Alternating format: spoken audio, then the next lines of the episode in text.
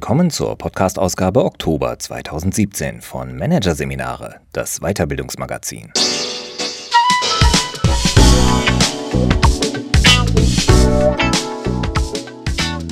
Weitere Podcasts aus der aktuellen Ausgabe behandeln die Themen Emotionen in Verhandlungen, lass es raus und neue Unternehmenskultur gesucht, macht's menschlicher. Doch zunächst Strategien für das Unerwartete. Antifragil führen von Ingo Radermacher. Die Digitalisierung ist für viele ein turbulentes Gewässer. Gerade Führungskräfte fühlen sich oft getrieben und wissen nicht mehr, woran sie sich halten können. Höchste Zeit, einmal gründlich nachzudenken. Denn wer für sich Klarheit findet, wird die zukünftigen Führungsherausforderungen leichter bewältigen können. Hilfreich dabei drei Fragen und das Konzept der Antifragilität. Egal was, Hauptsache eine App. Wahlweise ein neues Dokumentenmanagement, eine Social-Media-Kampagne oder wenigstens irgendwas mit Big Data. So wird Digitalisierung heute leider noch viel zu oft in Angriff genommen, mit blindem Aktionismus und einer unangemessenen Technikfixierung. Doch das genügt nicht mehr. Längst ist klar, dass die Herausforderung viel grundsätzlicher ist. Zwischen völlig verändertem Kommunikationsverhalten und radikal neuen Geschäftsmodellen gleicht sie einem großen Strudel, von dem niemand weiß, welche Branche er als nächstes erfasst und welche Produkte er morgen verschlingt und damit überflüssig macht. Unternehmen und Führungskräfte, die Mitgestalter sein wollen und nicht passiv getrieben, sollten sich deshalb an das Einzige halten, auf das sie Zugriff haben, auf ihr eigenes Denken. Statt paralysiert vor Angst auf den Strudel zu starren, sollten sie den Blick nach innen wenden und sich fragen, woran kann ich mich halten? Was ist für mich selbstverständlich? Und vor allem, was gilt davon überhaupt noch? Denn viele der probaten Konzepte und Prinzipien, die sich in der Vergangenheit bewährt haben, taugen heute nicht mehr als Navigationshilfe. Etablierte Denkmuster müssen deshalb auf den Prüfstand, auch und gerade in puncto Führung. Hier sind es vor allem drei neue und drei alte Gewissheiten, die in Zukunft als handlungsleitende Prinzipien gelten können. Wer sie verinnerlicht hat, wird in der digitalen Zukunft handlungsfähig sein. Drei Fragen helfen beim Selbstcheck. Leitfrage 1. Hund oder Katze? Die erste Frage zielt auf die Überzeugung, dass Menschen einen äußeren Anreiz zur Leistungserbringung brauchen und folglich einen autoritären, kontrollierenden Führungsstil. Dieser ist in der betrieblichen Wirklichkeit immer noch viel zu fest verankert, obwohl die Managementtheorie schon längst weiter ist. In einer Zeit, da Arbeit so mobil wird wie Kapital und Loyalitäten ebenso schwinden wie traditionelle Formen der Zusammenarbeit, ist ein Update überfällig. Mein Lieblingsbild für dieses Szenario? Führen heißt heute Katzenhüten. Sie gelten als eigensinnig, unabhängig und gelegentlich kapriziös, im Unterschied zum treu folgsamen Hund. Katzen kommen und gehen, wann sie wollen. Oder wie es der Volksmund sagt, der Mensch hält sich einen Hund, aber keine Katze, bei ihr ist es andersherum. Sie hält sich den Menschen. Ganz wie die hochqualifizierte Fachkraft, die sich ihr Unternehmen hält, während sie gleichzeitig in fortwährendem Austausch mit einer weltweiten Community ihres Fachs und mit einem Bein ständig im Arbeitsmarkt steht. Daraus ergibt sich die erste wichtige Leitfrage für Führungskräfte im Zeitalter der Digitalisierung. Nehme ich meine Mitarbeiter ernst? Denn die zentrale Aufgabe der Führungsetage ist es, die Rahmenbedingungen so zu gestalten, dass Mitarbeiter freiwillig kommen, bleiben und Engagement zeigen. Mitarbeitermotivation wird zum Dreh- und Angelpunkt. Und die erschöpft sich schon lange nicht mehr in einem guten Gehalt oder dem Firmenwagen.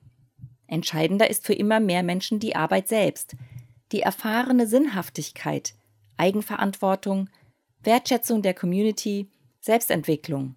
All das sind Faktoren mit signifikantem Einfluss auf die Arbeitsmotivation. Chefs müssen ihren Mitarbeitern deshalb auf Augenhöhe begegnen, ihnen Spielräume zur Entfaltung und Selbstentwicklung ebenso geben wie ihre Unterstützung und konstruktives Feedback. Sie müssen selbst aber auch Machtbefugnisse abgeben, zugunsten von Demokratisierung und Mitbestimmung und zulassen, dass im Unternehmen diskutiert wird. Über die Vereinbarung von Zielen und Wertmaßstäben ebenso wie über die gemeinsame identitätsstiftende Vision. Leitfrage 2. Wo ist das Gegenstück? Die zweite Gewissheit galt schon immer. Einfache Lösungen gibt es nicht. Zum Beispiel das allgegenwärtige heilsversprechende Prinzip der Agilität.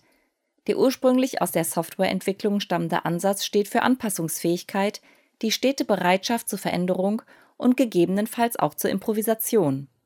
Er verlangt von Führungskräften wie Mitarbeitern, sich in iterativen Prozessen permanent auf Neues einzulassen und sich weiterzuentwickeln, wie auch die Weiterentwicklung der Gesamtorganisation zu unterstützen. Solche Beweglichkeit braucht eine stabile Basis. Wie in der Unternehmens-IT erfolgreiche agile Prozesse ein starkes und solides technologisches Rückgrat brauchen, setzt auch agile Führung Stabilität voraus. Sie braucht solide Beziehungen zu den Mitarbeitern, also Konstanz und Kontinuität, Vertrauen, Verlässlichkeit, Bindung. Die zweite Leitfrage für moderne Führung heißt deshalb, wo ist die Balance? Zentrale Führungsaufgabe ist es, das Gleichgewicht ständig neu auszutarieren zwischen alt und neu, zwischen Bewegung und Ruhe, Freiraum und Sicherheit. Für Führungskräfte bedeutet das Mehrgleisigkeit, und zwar nicht nur in puncto Agilität. Konkret etwa, dass sie Mitarbeiter immer wieder zur Übernahme neuer Aufgaben und zum Erwerb neuer Fähigkeiten ermutigen, gleichzeitig aber auch dafür sorgen, dass sie weiterhin auch die Aufgaben effizient erledigen, die sie in und auswendig kennen. Oder dass auch innovativer Wagemut beispielsweise eine gewisse Kostenkontrolle braucht. Andersherum können Führungskräfte zum Beispiel auch bei vorgegebener interner IT auf anderen Gleisen für Beweglichkeit sorgen, etwa indem sie sich für im privaten bereits vorhandene Lösungen öffnen, wie Cloud-Speicher oder die eigenen Mobilgeräte der Mitarbeiter. Leitfrage 3 wie gut finde ich anders? Eine Gewissheit, von der sich Führungskräfte verabschieden müssen, ist die, dass Andersartigkeit die Ausnahme ist. In der analogen Welt bestand noch manch reelle Chance, mehr oder weniger für sich zu bleiben und in der eigenen Peer Group, der eigenen Belegschaft eine gewisse Einheitlichkeit zu finden. Heute wird es immer schwieriger, Neuem oder Andersartigem gegenüber skeptisch auf Distanz zu gehen. Denn die Digitalisierung ermöglicht nicht nur, Sie forciert die Begegnung damit. Insbesondere die neuen Möglichkeiten kollaborativer Wertschöpfung bringen, beispielsweise in agilen Projektteams oder lose verteilten Arbeitsgruppen, einander bislang fremde Menschen in einem bislang ungeahnten Ausmaß miteinander in Kontakt. Und das gegebenenfalls rund um die Uhr. Doch allein die allgegenwärtige Möglichkeit einer Kontaktaufnahme garantiert keineswegs wechselseitiges Verständnis. Im Gegenteil, Unterschiedliche Weltanschauungen, Arbeitsphilosophien, Auffassungen von Machtdistanz oder auch Höflichkeitsvorstellungen prallen frontal aufeinander. Dieser Unterschiedlichkeit kompetent zu begegnen, muss deshalb zur Gewohnheit werden, namentlich für das Führungspersonal. Die dritte Leitfrage für sie ist deshalb, schätze ich den Unterschied? Dieses Verständnis nämlich ist der erste Schritt auf dem Weg zu einem kompetenten Miteinander. Hier geht es um Empathie, Sie hilft, Menschen und Geschehnisse einzuordnen und sorgt so für Effizienz. Je mehr Verständnis für Menschen in ihrer Unterschiedlichkeit vorhanden ist, desto geringer wird, beispielsweise in einem Team, die Gefahr, sich daran aufzureiben. Führungskräfte sollten deshalb üben, Unterschiede wahrzunehmen, und zwar mit einer wohlwollenden Offenheit und einem Blick, der immer nach der Chance sucht. Dazu müssen sie ihre Kenntnisse und ihr Verständnis von Mensch und Welt vertiefen. Und dazu gehören auch Sie selbst. Eine realistische Selbsteinschätzung ist die Basis jeglicher sozialer und interkultureller Kompetenz. Wer diese drei Fragen für sich bejahen kann, kann mit Dynamik und Unsicherheit umgehen und Menschen dabei mitnehmen.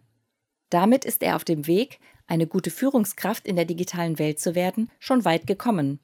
Er ist auf dem besten Weg, Antifragilität zu entwickeln.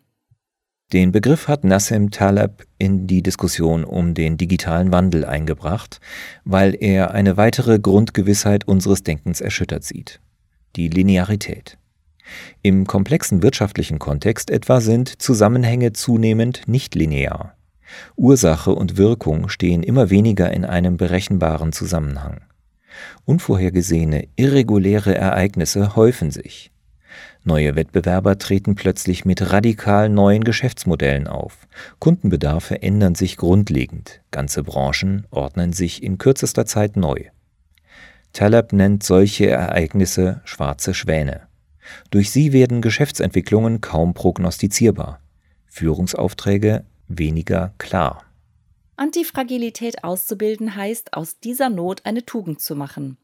Den neuen Unwägbarkeiten unternehmerisch nicht nur gewachsen zu sein, sondern an ihnen zu wachsen. Damit unterscheidet sich diese Eigenschaft der Antifragilität grundsätzlich von den beiden anderen Möglichkeiten in der von Taleb eingeführten Trias. Fragilität. Das Fragile ist auf Störungsfreiheit angewiesen. An Chaos, an schwierigen Umständen, am schwarzen Schwan zerbricht es. Fragil sind fast alle materiellen Dinge, aber beispielsweise auch das globale Bankensystem. Nach dem Platzen der Immobilienblase und einem unvorhergesehenen Zinsanstieg konnte es in der Finanzkrise 2007 nur mit Mühe wieder, zumindest vorübergehend, stabilisiert werden. Robustheit.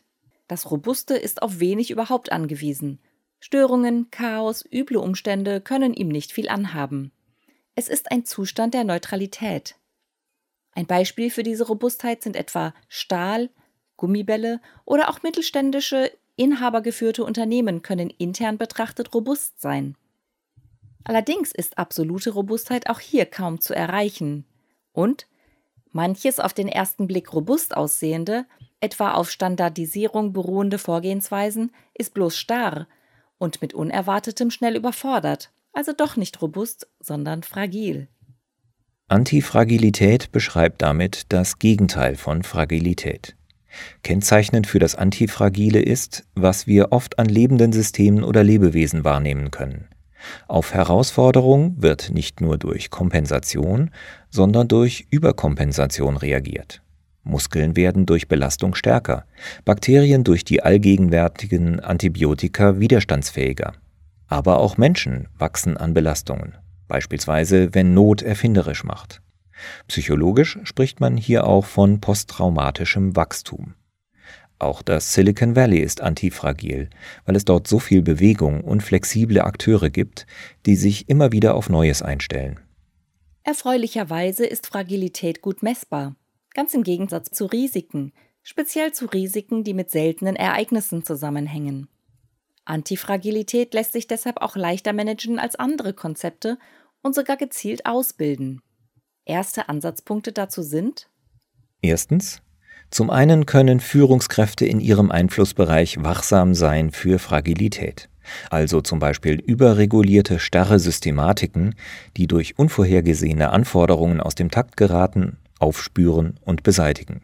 Dazu gehören beispielsweise die jährlichen Budgetplanungen, bei denen die Ausgaben des aktuellen Jahres die Grundlage für eine Prognose der Ausgaben des Folgejahres darstellen. Obwohl es Unternehmen bewusst ist, dass es für den Umsatzvergleich keinen tragfähigen Grund gibt, werden Einhaltungen belohnt, aber Abweichungen nach oben wie nach unten sanktioniert. Ein guter Indikator für Fragilität ist Stress. Während antifragile Einheiten Stress als Trainingsanstoß nutzen, halten fragile Abteilungen Stress nahezu nicht aus. Zweitens, zeitgemäßes antifragiles Führen steuert in Richtung Interessengemeinschaft. Es verknüpft Unternehmens mit wohlverstandenem Eigeninteresse auf Mitarbeiterseite, und zwar vom Management bis zum einfachen Angestellten. Je weiter beide Interessen auseinanderklaffen, desto fragiler ist ein Unternehmen. Mitarbeiter handeln dann, vielleicht infolge falscher Anreizsysteme, nicht mehr im Interesse der Firma. Oder sie gehen unnötige Risiken ein, weil sie nicht direkt an den Folgen der von ihnen getroffenen Entscheidungen beteiligt sind. Drittens sollten Führungskräfte ihre Haltung zur Arbeit ändern und auch den Tätigkeiten Wertschätzung entgegenbringen, die klassischerweise als wenig effektiv gewertet werden. Dem Ausprobieren, dem Spielerischen, dem Tüfteln. So kann es durchaus sinnvoll sein, überflüssige Ressourcen im Unternehmen zu behalten und kreative Freiräume für Mitarbeiter zu schaffen. Prominentes Beispiel ist etwa Google, das seinen Mitarbeitern 20 Prozent ihrer Arbeitszeit für eigene Projekte überlässt. Auf diese Weise besteht die Möglichkeit, sich geeignet zu repositionieren, ohne im Detail verstehen zu müssen, was global vorgeht.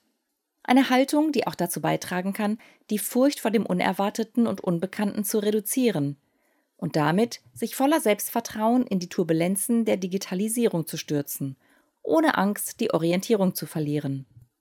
Denn eine sich stetig wandelnde Welt bietet auch stetig neue Gelegenheiten für den, der sie zu nutzen weiß.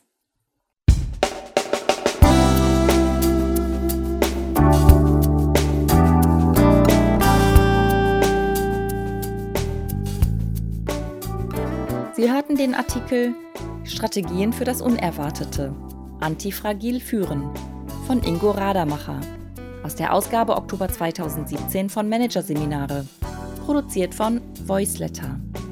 Weitere Podcasts aus der aktuellen Ausgabe behandeln die Themen Emotionen in Verhandlungen. Lass es raus. Und neue Unternehmenskultur gesucht. Macht's menschlicher. Weitere interessante Inhalte finden Sie auf der Homepage unter managerseminare.de und im Newsblog unter managerseminare.de/blog.